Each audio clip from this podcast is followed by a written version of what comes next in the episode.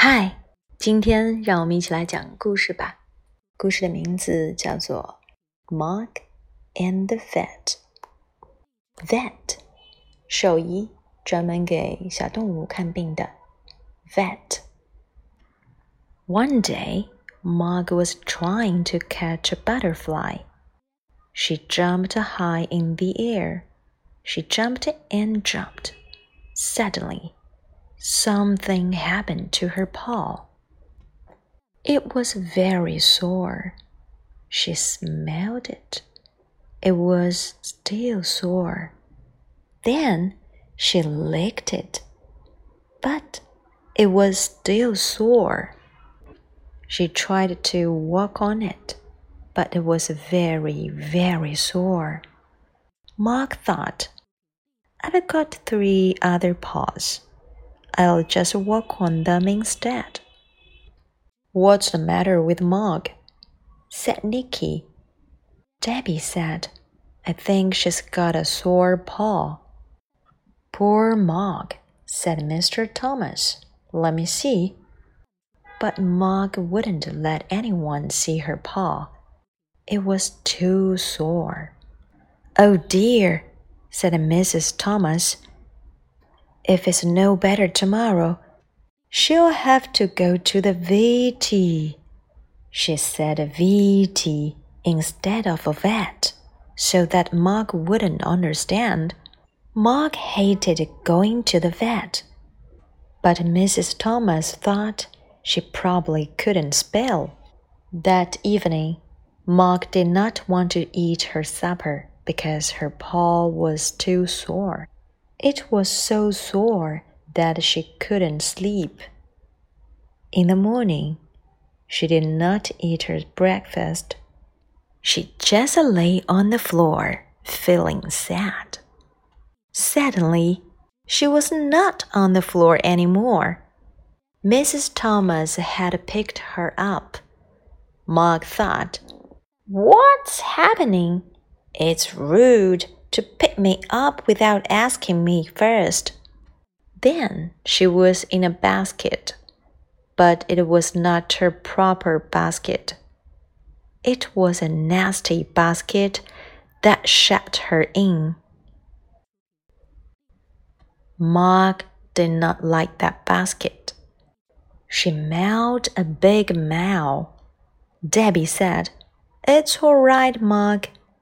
We're taking you to have your paw made better. But Mog just wanted to get out of the basket. Then they were in the car. It made a big noise, and all the houses and trees and people rushed past outside. Mog knew that was not right. She mowed and mowed. At last, the houses stopped rushing past, and suddenly Mog was in a room. It, it was a room with lots of other animals. Mog thought, I knew it! I knew it! This is the place I hate. And she mowed more than ever. The other animals were sitting quietly with their people they were surprised to hear Mog make so much noise. It's all right, Mog, said Debbie. It's all right, Mog, said Nicky. It's all right, Puss, said the nurse. But Mog wouldn't stop mowing. After a while, the other animals thought perhaps Mog knew something they didn't the dogs began to bark.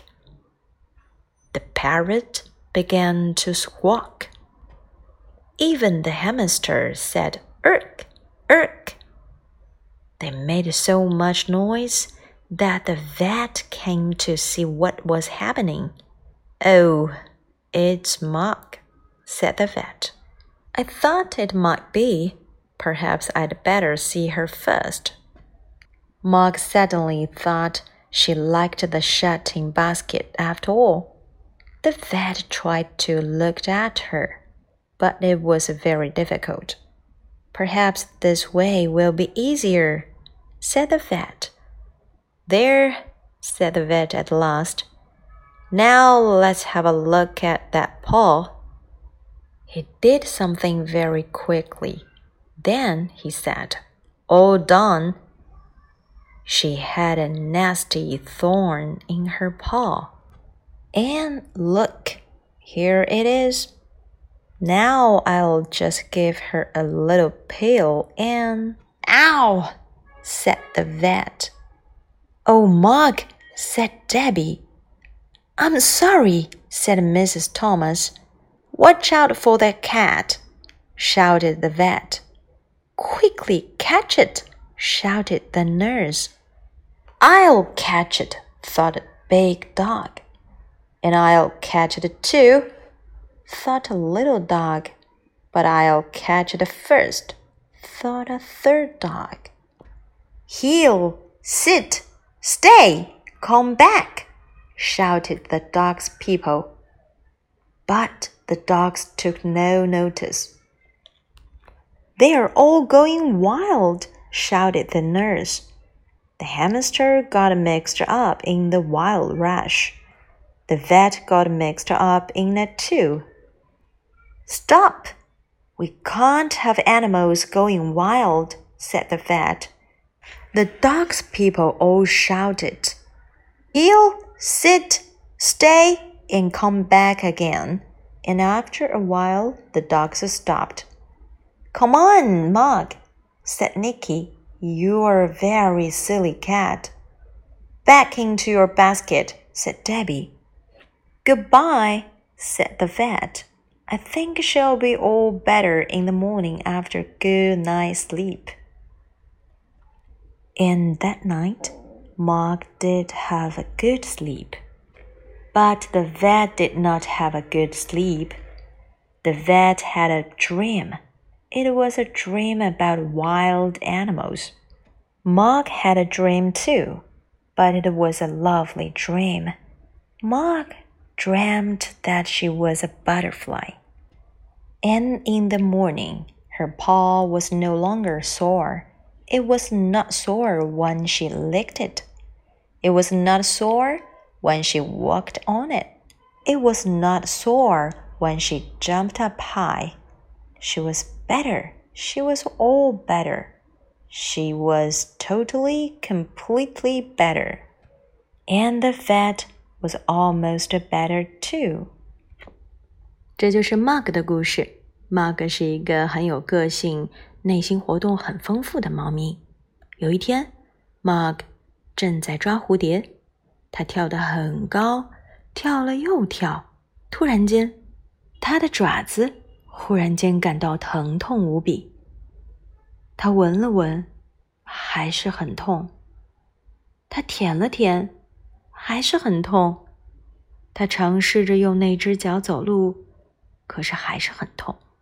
Mug 寻思着：“我还有三只脚呢，我就用那三只脚走路吧。”当 Mug 经过 Nicky 和 Debbie 的时候，他们都看着他。他怎么了黛比说：“我猜他是脚痛。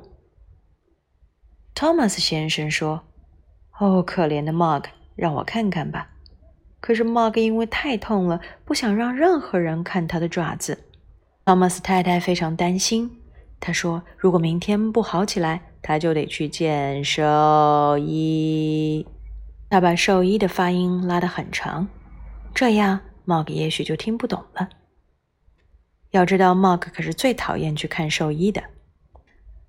托马斯太太这么一说，Mog 可就听不出来了。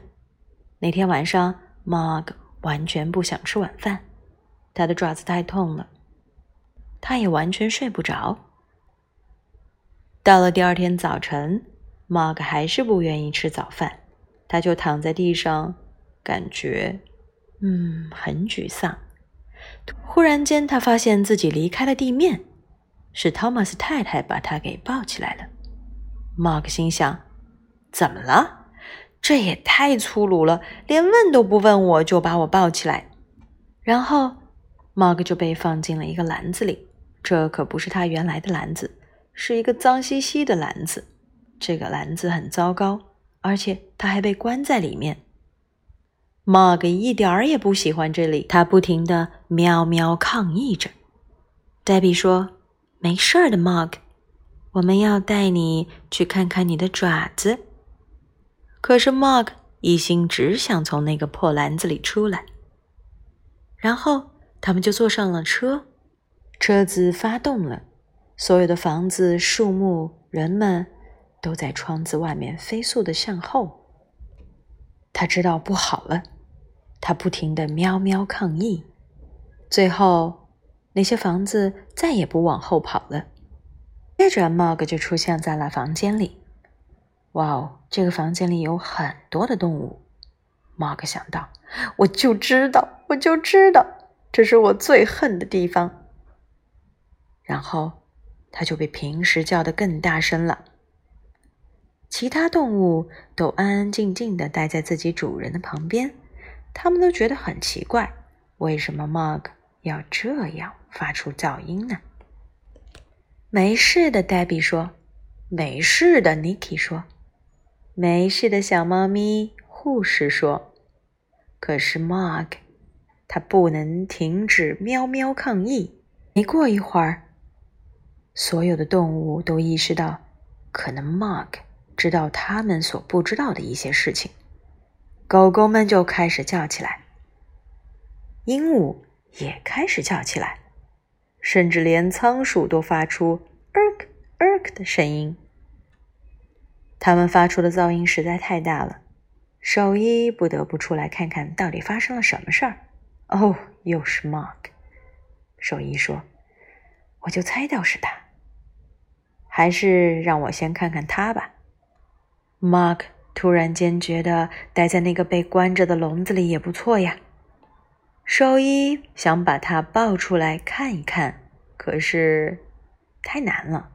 Mark 就是不出来。兽医把篮子倒着往下颠了颠，也许这样更简单些吧。兽医说：“好。”坐台上，兽医正在帮 Mark 检查他那只受伤的脚。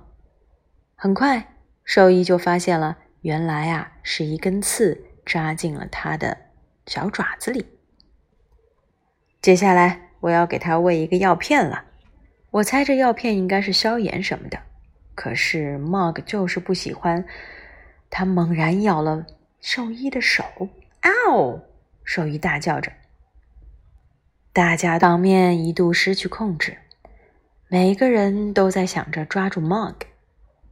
那些狗狗也突然有了一些奇思妙想，它们也想要抓住 Mug。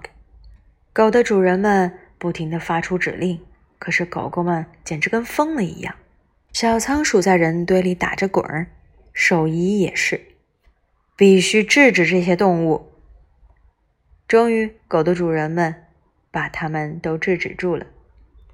Niki 对 Mug 说：“嘿，下来吧，Mug。”这时，猫哥正在柜子的顶端。你真是一只笨猫，快回到你的篮子里去吧。黛比说：“再见了。”兽医说：“我想明天早上它就会好了。今晚睡个好觉吧。”那天晚上，茂哥的确睡得很香，可是兽医可没法睡好。那一夜，他都梦到各种动物，他快疯了。茂哥也做了一个梦，他梦到自己变成了一只蝴蝶，蝴蝶猫。第二天早晨，他的脚再也不疼了。不管是他舔舔、跳一跳、走一走，他的脚都安然无事了。他真的彻底好起来了。兽医呢，也在慢慢的康复。你认为 Mug 是不是一只很可爱的猫咪呢？如果知道猫咪心里是怎么想的，一定是件很有趣的事吧。好了。这就是我们今天要说的《Mark and the Vet》，希望你能喜欢。